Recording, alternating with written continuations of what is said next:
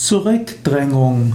Zurückdrängung bezeichnet den Vorgang, dass man etwas zurückdrängt.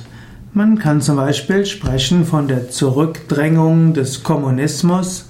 Man kann davon sprechen, dass äh, eine bestimmte Volksgruppe zurückgedrängt wird. Man kann auch sagen, dass äh, eine negative Sichtweise zurückgedrängt wird. Man kann davon sprechen, dass äh, man selbst sich zurückgedrängt fühlt und man kann auch sich darum kümmern, dass man seine eigenen negative Gedanken zurückdrängen will. Ebenso auch die innere Unruhe kann man bis zu einem gewissen Zeitpunkt zurückdrängen. Aber es ist wichtiger als zurückdrängen ist die Transformation und es ist wichtig, dass man etwas von der Tiefe her versteht und umwandelt.